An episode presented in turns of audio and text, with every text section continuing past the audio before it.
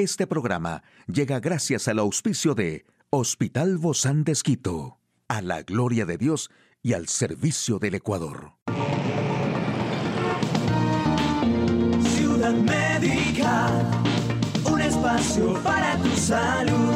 Hola, ¿qué tal? Qué gusto poder acompañarte. Yo soy Ofelia Díaz de Simbaña en este mundo tan apasionante de la salud.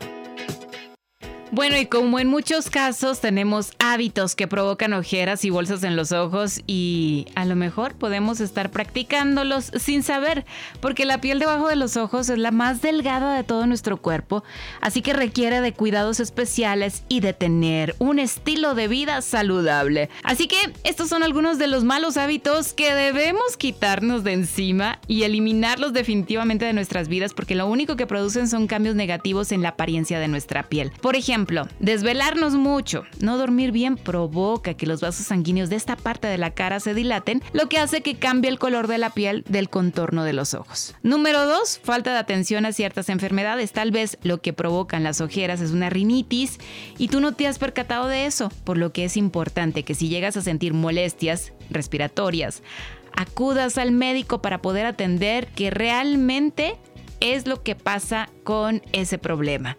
Y número 3, baja de peso de manera drástica.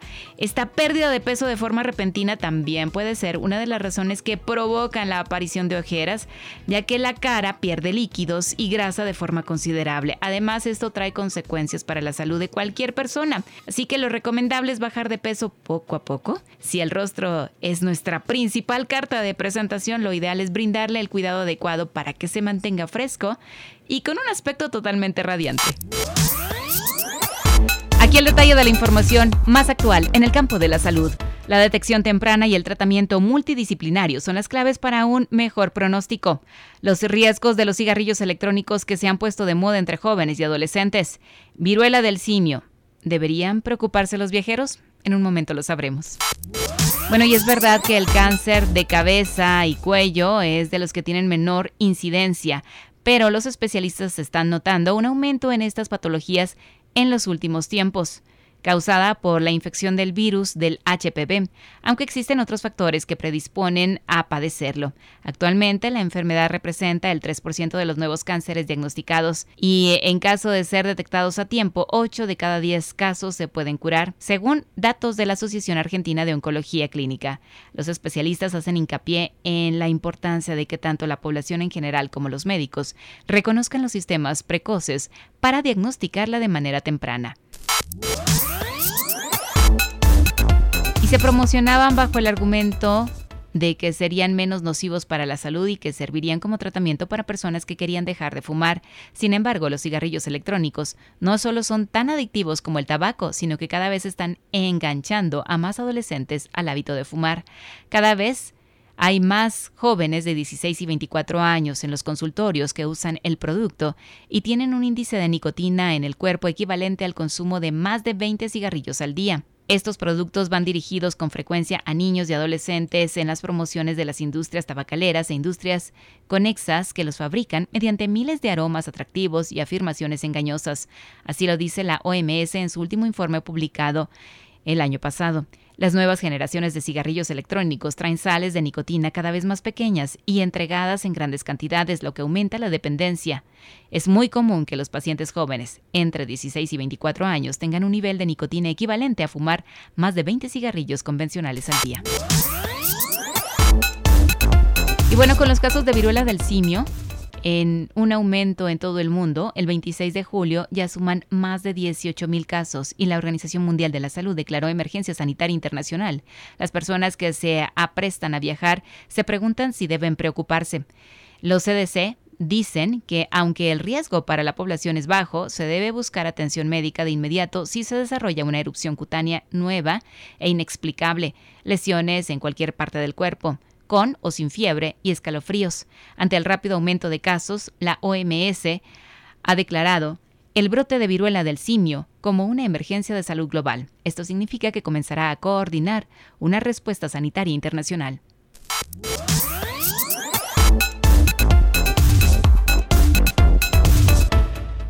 Hoy en Médico Directo hablaremos sobre regresar al trabajo es posible y seguir lactando. Claro que sí, hoy te daremos esas recomendaciones pertinentes. Acompáñanos. Charla amigable con nuestro invitado.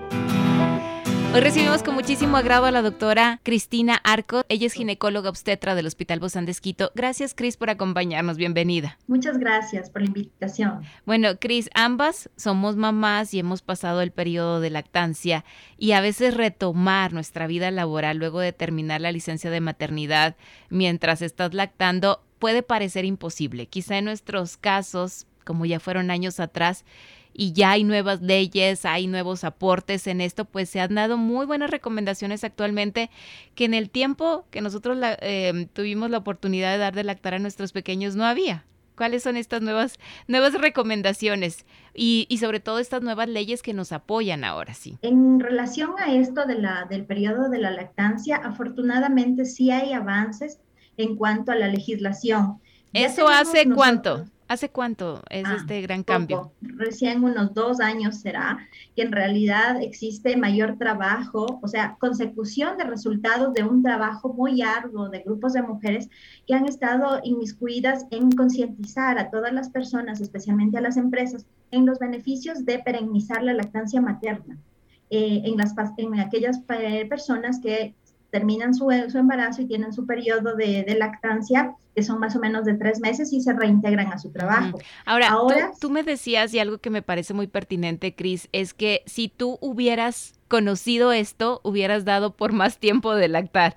¿Qué son estas cosas nuevas que hay? Que hace algunos años atrás y poquitos no, no había. Tu pequeño tiene recién siete años. Claro, es lo que yo te decía, Ofe. Para mí, ser madre me ha hecho ser mejor ginecóloga.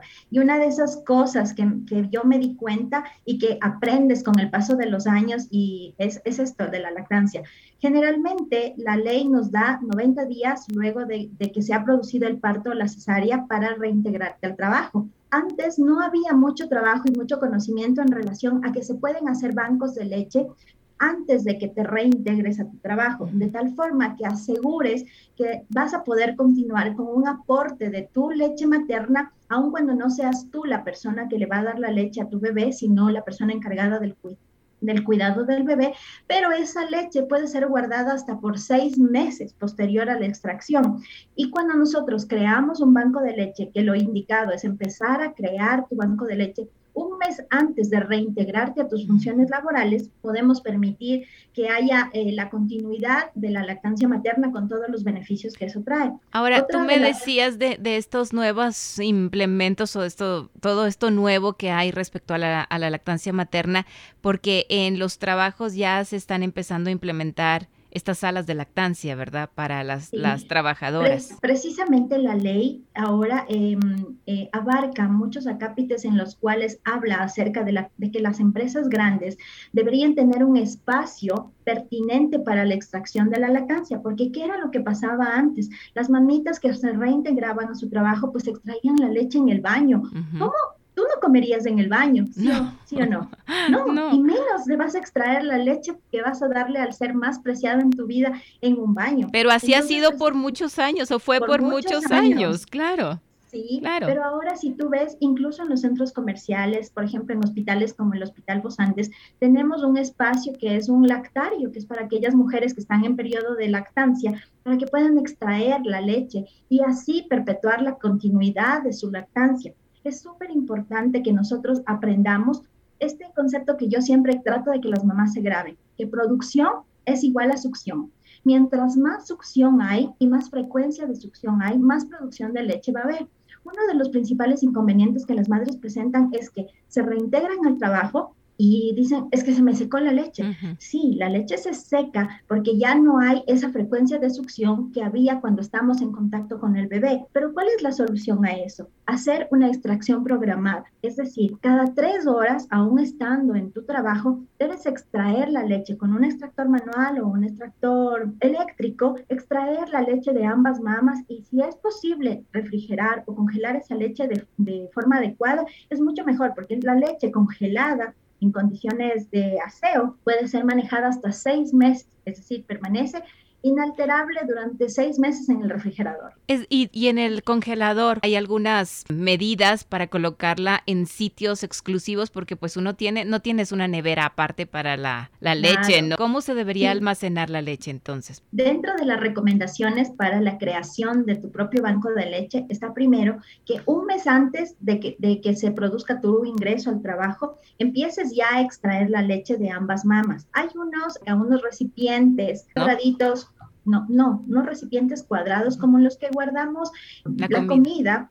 ¿sí? Unos recipientes de plástico cuadrados con tapa. ¿Cuál es el objetivo de esto? Para dentro de ese recipiente hay otras bolsitas que se pueden adquirir en cualquier farmacia, unas funditas Ziploc libres de BPA. Sí. Estas funditas Ziploc libres de BPA en ellas vamos a depositar la leche que hemos extraído en una cantidad máxima de 3 onzas, porque eso es lo que comen generalmente los pequeños en esta edad. Y debemos rotular con un marcador indeleble con la fecha y guardar, cerrar y guardar en este recipiente dentro de la nevera, en la parte del congelador, para que esté aislado del resto de los alimentos. Cuando nosotros ya hemos guardado la leche de 3 onzas en estas bolsitas, hay que ir gastando las leches más antiguas para que podamos, la persona que va a administrar la leche, caliente esta leche en baño María y sirve una sola vez. Ya no, el bebé no se tomó toda la leche, esa leche debemos desecharla. Otra cosa que es importantísima tomar en cuenta, la leche es un elemento vivo y que se, y que se modifica de acuerdo a las necesidades del bebé. Por lo tanto, la leche no es igual. La apariencia de la leche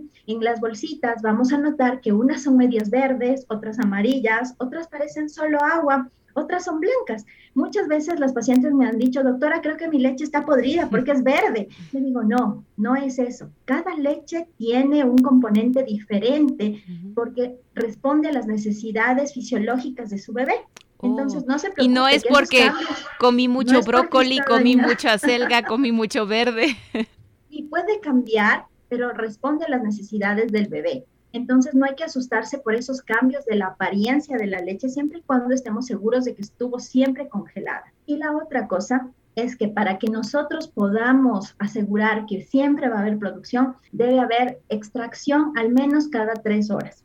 Si por alguna circunstancia la leche es oro líquido, yo siempre les digo a mis pacientes y a veces me da mucho dolor porque me dicen, doctora, yo me extraigo la leche, pero no tengo un sitio donde almacenar y la leche, si yo la guardo, ya no es una leche segura para mi bebé.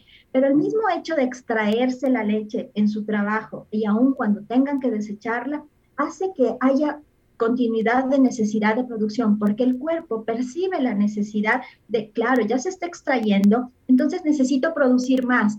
Si dejan de extraerse, el cuerpo dice, mm, con lo que estoy produciendo es suficiente, no voy a producir más. Ahora, tú hablaste de la extracción y que son unas tres onzas, ¿verdad? Lo que se debe colocar en esa bolsita y luego en el, en el, en el envase plástico, ¿verdad? Para que, para que esté ahí protegido. De esta bolsita libre de BPA. Así También existen unos contenedores, perdón, de, de cristal, pero en la experiencia yo me he dado cuenta que la manipulación de estos eh, contenedores de cristal son más difíciles de manejar, porque si no hay un lavado adecuado de estos contenedores de cristal, un secado adecuado, pueden haber problemas gastrointestinales de los bebés. Ahora, yo pienso que también es importante que estos recipientes no queden tan llenos porque al congelarse la leche suele expandirse y sobrepasarse, ¿no? También. Claro que sí. Entonces, es por eso preferible, a mí me parece mucho más sencillo utilizar estas funditas libres de BPA que tienen la medida hasta 5 onzas, pero hay que llenarles máximo de 3 y se les cierra. Y recordar que cuando vamos a extraer la leche debemos hacer un aseo exhaustivo de nuestras manos y también el succionador con el que vamos a extraer debe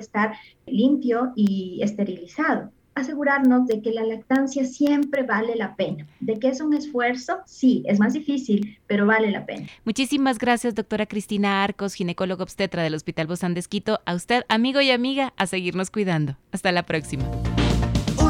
Puedes escuchar de nuevo este programa en radio hcjb.org. Este programa llegó a usted gracias al gentil auspicio de Hospital Bozán de Esquito a la gloria de Dios y al servicio del Ecuador.